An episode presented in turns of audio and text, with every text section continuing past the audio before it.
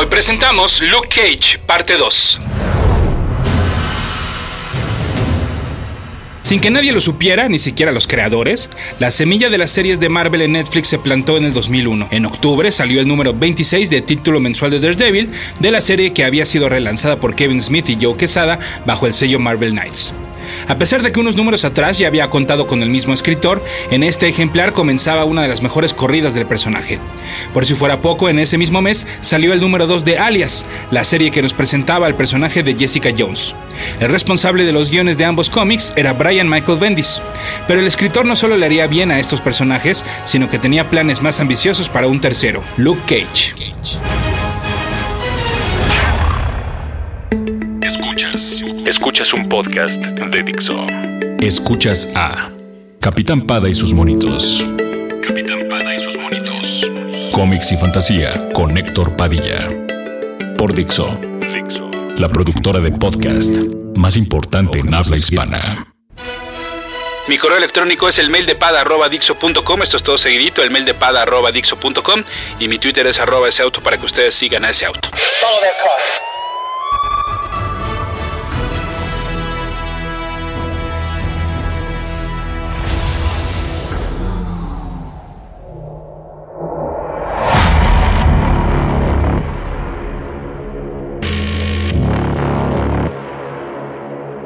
Como ustedes recordarán, seguramente si escucharon los podcasts 165, 166, 167 y 168 dedicados a la historia de Jessica Jones, a partir de este momento, la historia de la detective privada con superpoderes y el hombre de la piel impenetrable irían muy de la mano, literal. Un Cage que, por cierto, que mm, ya se había olvidado de su peinado afro y ahora estaba completamente rapado. Después de aquel Night One Stand que tuvieron en la serie de Alias, se volvieron a encontrar en la serie de Daredevil, y es que Matt Murdock tuvo el buen tino de contratarlos como guardaespaldas. Ustedes bien saben que el primer gran arco de Bendis se basa en la develación de la identidad del superhéroe invidente al público en general, por lo que tanto medios de comunicación como enemigos estaban como buitres rondando alrededor del abogado pelirrojo. La plática que Luke y Jessica se echan en el pasillo de un edificio mientras esperan la salida de Matt y compañía, pues es uno de esos diálogos que hicieron a Bendis lo que es hoy en día. Así entonces podíamos seguir la vida de Cage a través de estos títulos. Más en alias que en Daredevil, eso sí. Y es que de la costón se pasó al amor, y entonces nuestros héroes se convirtieron en pareja oficial. Además, Jessica, quizás como hacía no mucho, encontraría a alguien en quien confiar plenamente, por lo que Luke se enteró de todo su pasado, incluidos los traumas que le causó Kilgriff, el Purple Man. Alias terminó el número 28 y podríamos creer que sería la última vez que veríamos no solo a Jessica Jones, sino a Luke Cage, y que una vez más estaría destinado a desaparecer por un largo periodo de ser el protagonista del universo Marvel. Sin embargo, Bendis tenía planes muy ambiciosos, los más, no solo para el personaje, sino para los Avengers. Capitán Pada y sus monitos. El último número de Alias salió en 2003, pero para febrero de 2004, Jessica y en menor medida de Luke, pues ya protagonizaban The Pulse, un título del cual ya también les platiqué. Es dentro de este que nace Daniel, la hija de ambos, y nombrada así en honor a Danny Rand, es decir, Iron Fist. Pero nuevamente me estoy adelantando porque al mismo tiempo de que debutó The Pulse, salió Secret War, un evento de cinco números escrito por, ¿quién más? Michael Bendis, y dibujado, o mejor dicho, pintado por Gabriel Delotto. Esta miniserie ya también se las había platicado, pero pues para que no olvidemos que Luke Cage peleó en esta misión secreta al lado del Capitán América, Spider-Man, Daredevil, Black Widow, Wolverine y Daisy Johnson, bajo las órdenes de Nick Fury. Así como al resto del equipo, a Cage le tocó estrenar nuevo traje, aunque solo para esta aventura, y que era como un traje de cuerpo completo con algunas líneas verticales amarillas, o sea que no dejaba atrás el color asociado a su disfraz más conocido. Y además también tenía una nueva versión del cinturón plateado. Secret War no solo traería repercusiones para Cage y hasta para Jessica, como también ya se los conté, sino que podríamos decir que hasta fue un experimento para el siguiente paso de Luke Cage. Y es que en julio del 2005 salió el Avengers número 500, el primero de una breve corrida de Bendis en el título original de Los Vengadores, porque en noviembre del mismo año salió el New Avengers número 1, también escrito por el mismo artista. Si ustedes no recuerdan cómo es que se crea esta nueva alineación del super equipo, ahí les va un breve resumen. Por azares del destino, Matt Murdock, acompañado de Cage, están de visita en The Raft, una de las prisiones de seguridad máxima para entes superpoderosos del universo Marvel. Quien los recibe es Jessica Drew, la ex mujer araña original. Los tres buscaban platicar con The Sentry, pero pues Electro provoca un apagón en la cárcel que permite que todos los villanos encerrados busquen su libertad, pasando por encima de quien se les pusiera enfrente. El Capitán América, Iron Man y Spider-Man se presentan para ayudar y entre todos logran regresar a las celdas a la mayoría de sus enemigos. Es el Cap quien cree que ya ha pasado un tiempo desde que los Avengers quedaron desintegrados y pues que este equipo formado por la suerte sería el ideal. Todos aceptan menos Daredevil y entonces pues la primera alineación de los New Avengers ya había llegado. En su momento a Bendis y a la editorial se le criticó la inclusión a los Avengers de personajes muy populares como el Hombre Araña y eventualmente Wolverine. Pero como nos gusta más el escándalo por sobre todas las cosas, no nos queríamos dar cuenta de que había dos de los tres pilares de los Vengadores, como el Capitán América y Iron Man, pero además dos personajes que Bendis estaba rescatando del limbo de personajes olvidados, que eran pues la Mujer Araña, la primera, como Luke Cage, y además, bueno, pues los estaba poniendo en la primera fila, los estaba convirtiendo en Avengers. Capitán Pada y sus monitos. Aunque bueno, ok, eh, luego nos enteraríamos de que esa Spider-Woman era en realidad una reina Skrull y que luego eh, la verdadera sí se uniría a los New Avengers, pero bueno, entienden lo que quiero decir con esta inclusión de estos personajes, pues que hasta ese momento la verdad es que eran de segunda. Y pues sí, entonces al lado de estos nuevos Vengadores, Cage tuvo que pasar por la Civil War, no sin antes casarse con Jessica Jones en el New Avengers Annual número 1 en abril de 2006. El enfrentamiento entre los superhéroes dejó por supuesto a unos Avengers divididos y entonces Cage se quedó, como todos suponíamos, al ser un hombre que creció en el barrio, pues del lado del Capitán América. Una vez que terminó el evento, junto con Ronin, ahora con Clint Barton bajo el disfraz, Doctor Strange y Iron Fist, además de Spider-Woman, Spider-Man y Wolverine, formaron el grupo de Vengadores Fugitivos de la Ley.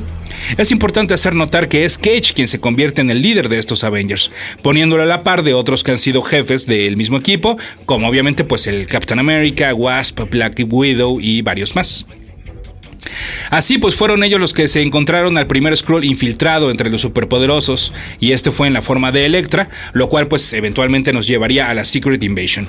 Y recuerden, y voy a insistir que al parecer ya se les olvidó a todos, eh, que Daniel podría haber sido suplantada por un Skrull, como les conté también en los podcasts de Jessica Jones.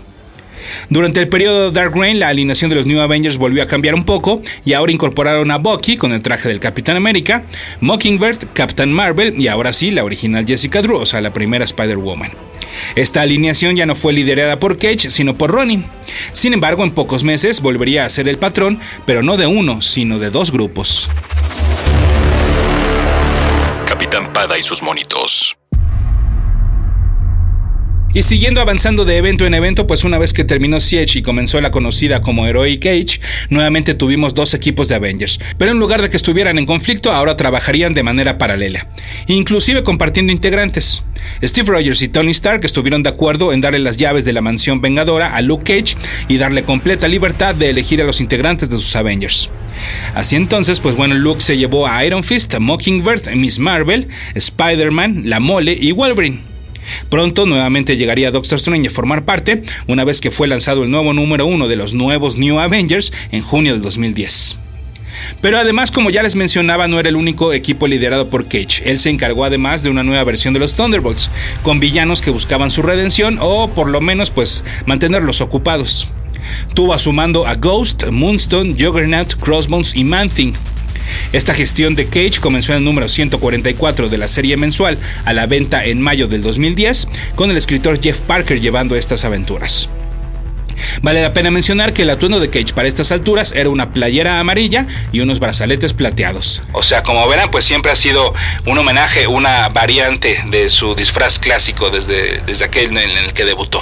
Y por estas mismas alturas ocurrió otro evento, Shadowland. Aunque ese no abarcó todo el universo Marvel, sino más bien involucró a superhéroes urbanos o a ras de calle, pues bueno, eh, en esta saga un demonio posee a Daredevil, lo cual hace que cometa acciones totalmente fuera de lugar, como matar a Bullseye, nada más. A muchos de sus amigos les correspondió pues combatirlo y ayudarlo a superar esta etapa. Y a nosotros también, porque la verdad es que el crossover estuvo bastante malito, la verdad. Pero bueno, pues como parte de este comité de salvación estuvieron este, integrados Luke Cage, pero además Powerman. ¿Cómo? Sí, bueno, pues es que dentro de esta aventura fue que conocimos a Víctor Álvarez, un adolescente nacido en el barrio de Hell's Kitchen de Nueva York. Él es el hijo de Reina Álvarez y Shades. Sí, un villano que debutó desde aquel número uno de Luke Cage, Hero for Hire. Obviamente, ya sé que les suena el nombre de Shades, pues claro, es el personaje que interpreta el actor Theo Rossi en la serie de Luke Cage de Netflix. Bueno, pues resulta ser que cuando Victor era un niño le tocó vivir una explosión causada por Bullseye, el villano de Daredevil, que mató a varias personas, incluyendo su padre. Víctor pudo sobrevivir gracias a que chupó la energía chi de los eh, cuerpos muertos a su alrededor. Esto entonces logró darle super fuerza y super fortaleza. Una vez que aprendió a dominar esta técnica, copió de Luke Cage no solo el concepto de Hero for Hire, sino también su nombre, Powerman. Y sí, su gusto por el color amarillo y plateado al diseñar su traje. Esto pues obviamente no tardaría en llamar la atención de Cage, ya se imaginarán, pues el rebelde adolescente primero se negó a recibir cualquier ayuda o asesoría, pues no solo por parte de Luke, sino también por parte de Iron Fist, siendo que este último pues sabe bastante de eso de canalizar energía a través del cuerpo humano. Pero pues sí, no solo obviamente terminó por juntarse con ellos y con otros superhéroes, sino que al lado de Danny Rand protagonizó una nueva reencarnación del cómic Power Man and Iron Fist. Aquí vale también eh, la pena mencionar que si bien la versión de Power Man que vemos en la caricatura Ultimate Spider-Man es la de Luke Cage, bueno, el Power Man más bien, el Power Man que vemos en la caricatura es Luke Cage con todo y su piel indestructible, pero el disfraz que usa es más bien, más bien parecido al que usa Victor en los cómics. Y bueno, pues tanto a Victor como a Luke y a los New Avengers y a los Thunderbolts les tocó sortear el evento Fear Itself. Y antes de que esa serie de Thunderbolts terminara en el número 174 en mayo de 2012, pues Cage ya figuraba poco, la verdad, debido a que la serie se enfocó más en una parte del equipo que había sido que se había quedado perdida en el tiempo. Mientras tanto, bueno, pues en New Avengers llegamos a ver una linda cita entre Jessica y Luke, la cual fue arruinada por el Doctor Doom, o bueno, por uno de sus robots. Y además fue en ese pasaje en el cual Jessica Jones aceptó usar como nombre de superheroína Power Woman, que bueno, en realidad ni siquiera lo volvió a emplear, nada más ahí provocó una discusión muy chistosa. Además, vimos cómo los esposos hicieron casting para buscarle niñera a Daniel y la elegida fue Squirrel Girl, la cual por cierto tuvo que defenderla y protegerla precisamente durante un ataque de Fear Itself y en este pasaje recibió la ayuda de Daredevil, a quien Cage le extendió una vez más una invitación para formar parte de los Avengers y ahora sí por fin Daredevil aceptó. Este solo era un capricho de Bendis, la verdad, porque en realidad Diabólico nunca figuró de manera importante dentro de esta alineación y es que además, bueno, ya se estaba preparando la salida del escritor no solo de este título, sino del mundo de los Avengers. Capitán Pada y sus monitos. Y es que una vez que sobrevivieron al Avengers vs. X-Men, Luke y Jessica decidieron dejar a los Vengadores. Tanto peligro les había pasado factura y estaban decididos a dedicarle más tiempo a ser padres y a educar a su hija, como lo harían personas comunes y corrientes. Bajo esta situación, estos New Avengers se aventaron en una aventura más, en una etapa conocida como End Times, que, insisto, era la despedida de Bendis de escribir después de tantos años por lo menos dos títulos paralelos de Avengers. En el caso de New Avengers lo hizo además acompañado de dibujantes con los cuales había colaborado anteriormente en este y en otros títulos importantes de su carrera, como era el caso de Michael Gaidos, Carlos Pacheco, Michael Abono-Hemming y Mike Deodato. Por si fuera poco, las últimas palabras de Bendis escritas para esta serie, en las últimas dos páginas, fueron expresadas a través de Squirrel Girl, Jessica Jones y pues claro, Luke Cage. Tres personajes poco conocidos que sin duda alguna habían vivido sus mejores épocas gracias a la pluma de Brian Michael Bendis. En el número 34 de The New Avengers, a la venta en noviembre de 2012, Cage además dejó abierta la posibilidad de regresar al concepto de Hero for Hire y así entonces mantener a su esposa, hija y nana. Sin embargo, pues el concepto mm, sí fue recreado como tal de Hero for Hire, pero em, más bien luego luego se transformó y es que en el evento Infinity del 2013, como ustedes saben, pues han estado siguiendo los podcasts que le he dedicado a esa saga, pues bueno, Luke Cage fue obligado a volver a sus andadas superheroicas ante la invasión de la Tierra. Una vez más le tocó rodearse de sus cuates para entonces formar una nueva alineación con todo y nueva serie de los Mighty Avengers. Bajo su mandato tenía Spectrum, la otrora capitana Marvel, o sea, Monica Rambeau, eh, una nueva versión de Ronin, pero ahora bajo el disfraz estaba Blade, quien primero estaba usando un disfraz pirata de Spider-Man y peleaba bajo el nombre de Spider Hero. También teníamos a un superhéroe medio olvidado, eh, llamado Blue Marvel, que aquí lo rescataron, eh, el mencionado Power Man, la White Tiger Ava Ayala, Falcon, She-Hulk y el Superior Spider-Man. Este último, por supuesto, no tardaría en darse sus catas con Cage, puesto que, como bien saben, se trataba de la mente del Doctor Octopus dentro del cuerpo de Peter Parker. La primera serie de estos Mighty Avengers duró 14 números y terminó en el 2014, para entonces darle paso a Captain America and the Mighty Avengers, en el marco de la saga conocida como Axis.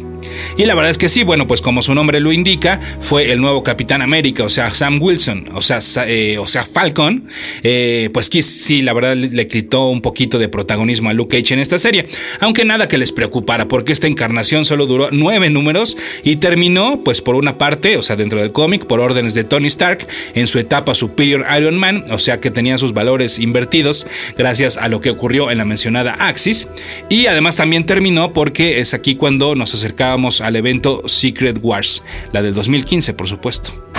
Capitán Pada y sus monitos.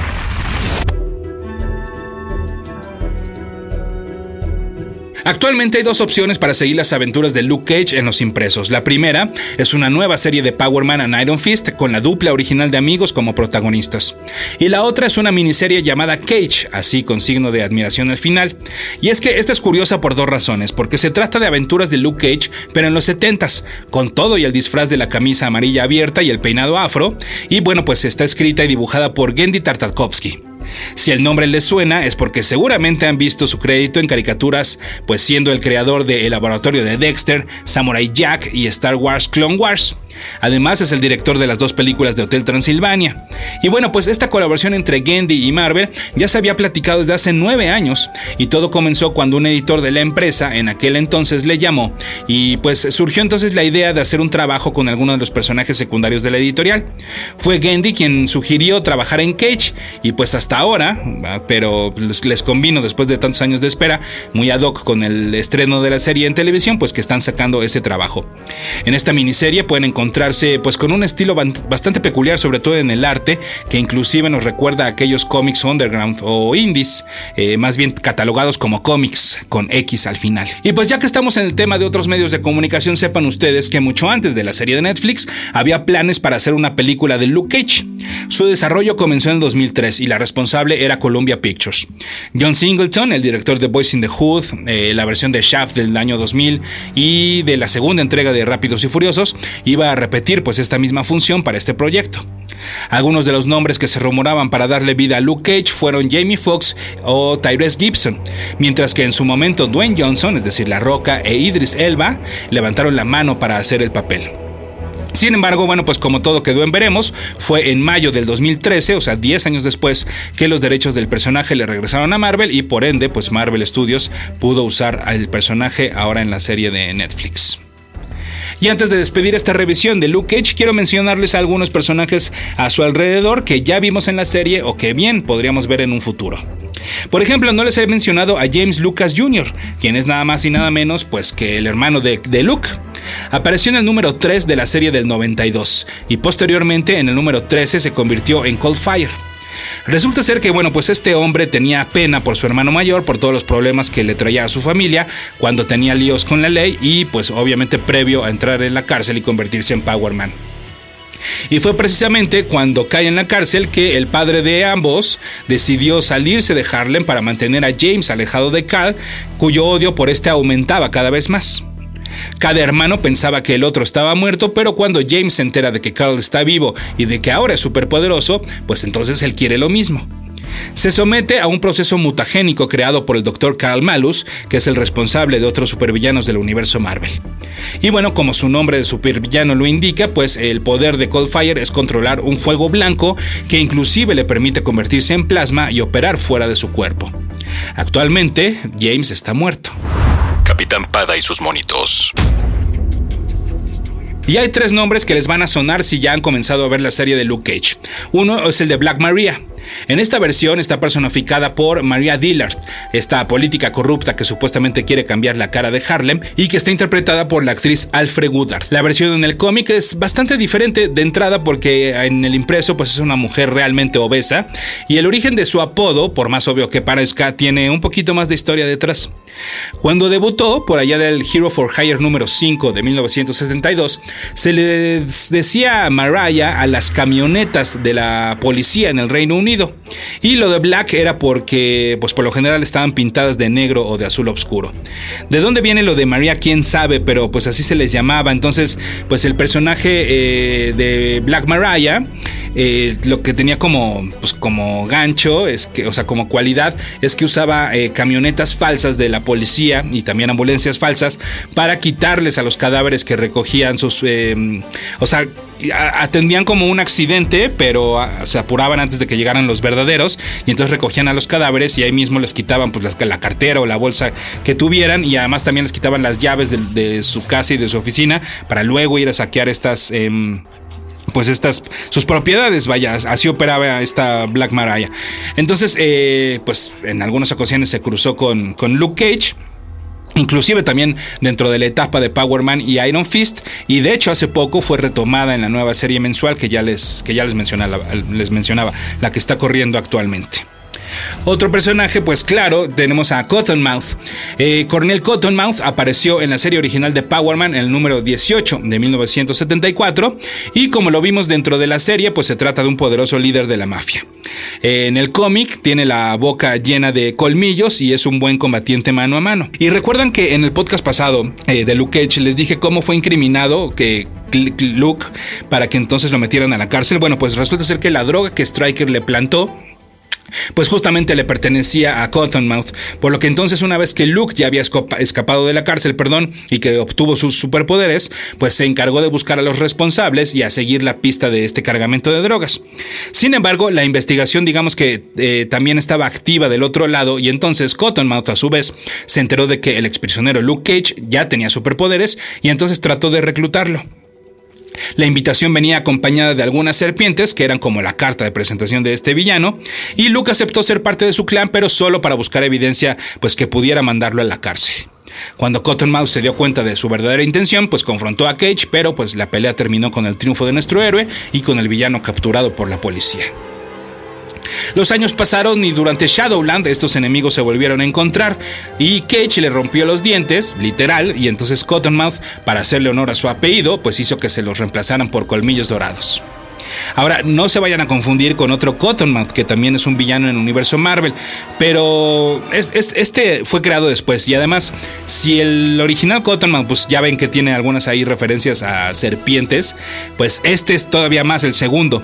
Eh, porque a este quizás lo ubican por usar un traje morado que simula una serpiente y porque tiene la capacidad de abrir su quijada de manera sobrehumana y de morder cualquier material por duro que este sea. Este Cottonmouth, este el segundo, es más bien un miembro de la Serpent Society y pues en no pocas ocasiones se ha enfrentado al Capitán América. El Cottonmouth que nos ocupa en esta ocasión, pues en realidad los únicos poderes que tiene es que suele morder, eso sí, bastante, eh, pero no, pues no con la capacidad este, sobrehumana que tiene el otro Cottonmouth y también, como ya les decía, pues es bueno para dar pelea. Y además tiene un gran conocimiento sobre el uso de venenos.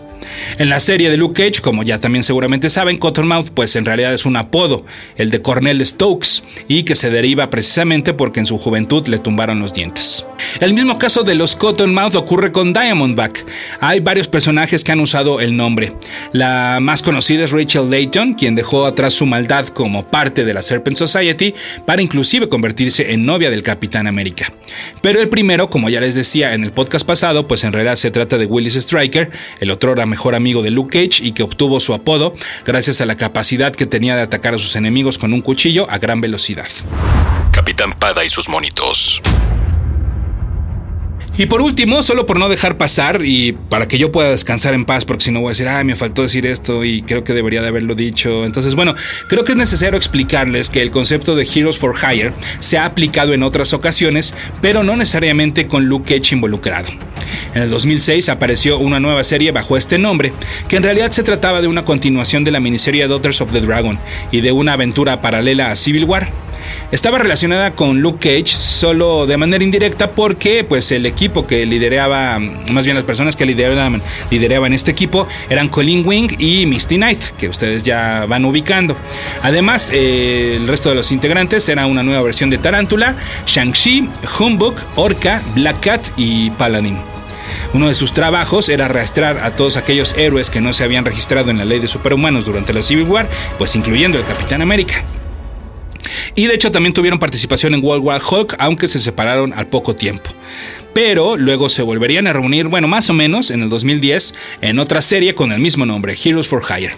Ahora el evento que le daba pie a su formación era el mencionado Shadowland, pero eh, nuevamente se manejaba con el formato de los Heroes for Hire, pero por misión, ¿no? Ya se acuerdan que eh, Luke Cage había formado parte de otro equipo que más o menos se manejaba así, eh, y como los Secret Defenders que les platicaba en el podcast pasado de Luke Cage. Bueno, además aquí lo que, lo que estaba muy interesante es que les pagaban, no es que les dieran un sueldo, sino que a los héroes asignados, lo que les decían, bueno, hazme el paro en esta ocasión, y yo lo que te puedo ofrecer es que cuando necesites ayuda en una misión, pues te enviamos un equipo o bien si necesitas información de algo, de alguna investigación que estés realizando, pues te la buscamos.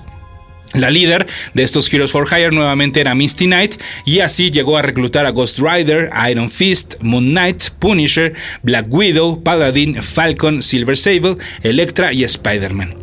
Sin embargo, durante los primeros números nos enteramos de que Misty Knight pues en realidad estaba siendo controlada mentalmente por el Puppet Master, eh, aquel legendario villano de los Cuatro Fantásticos.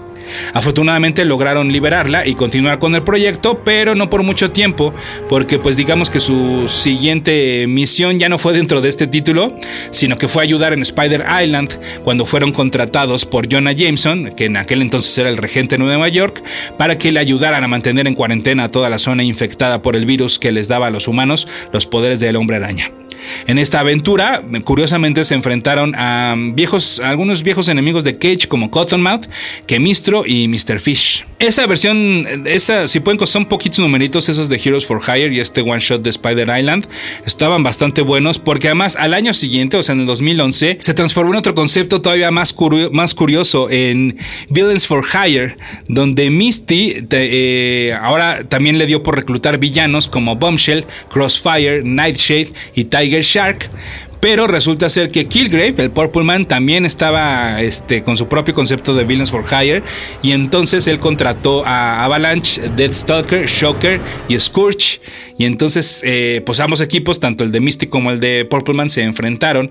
Y además, como sabemos que los villanos no tienen honor, pues entonces ahí hay un ir y venir de bandos que está bastante divertido, bastante interesante. Y luego, bueno, más para acá, eh, recordarán ustedes que en los podcasts dedicados a Deadpool les platicaba de la miniserie Deadpool and the Mercs for Money. Bueno, pues este grupo, creado por el mercenario Bocasas, eh, en este grupo reclutó a Solo, Slapstick, Full Killer, Terror, Stingray y Masacre. Y en un inicio se hicieron llamar los, los Heroes for Hire, perdón, pero cuando Matt Murdock y Luke Cage planeaban demandarlos, pues entonces ya decidieron mejor cambiarse el nombre y llamarse los Mercs for Money. Capitán Pada y sus monitos. Hasta aquí entonces pues la historia de Luke Cage, un personaje que si bien ya no cuenta con el protagonismo de hace algunos años, pues ahora nos resta esperar cómo se irá desarrollando de la mano del resto del universo Marvel Netflix para entonces formar parte de los Defenders. Y por supuesto, pues esperen pronto mi reseña de la serie de televisión aquí en Capitán Pada y sus monitos por Dixo.com.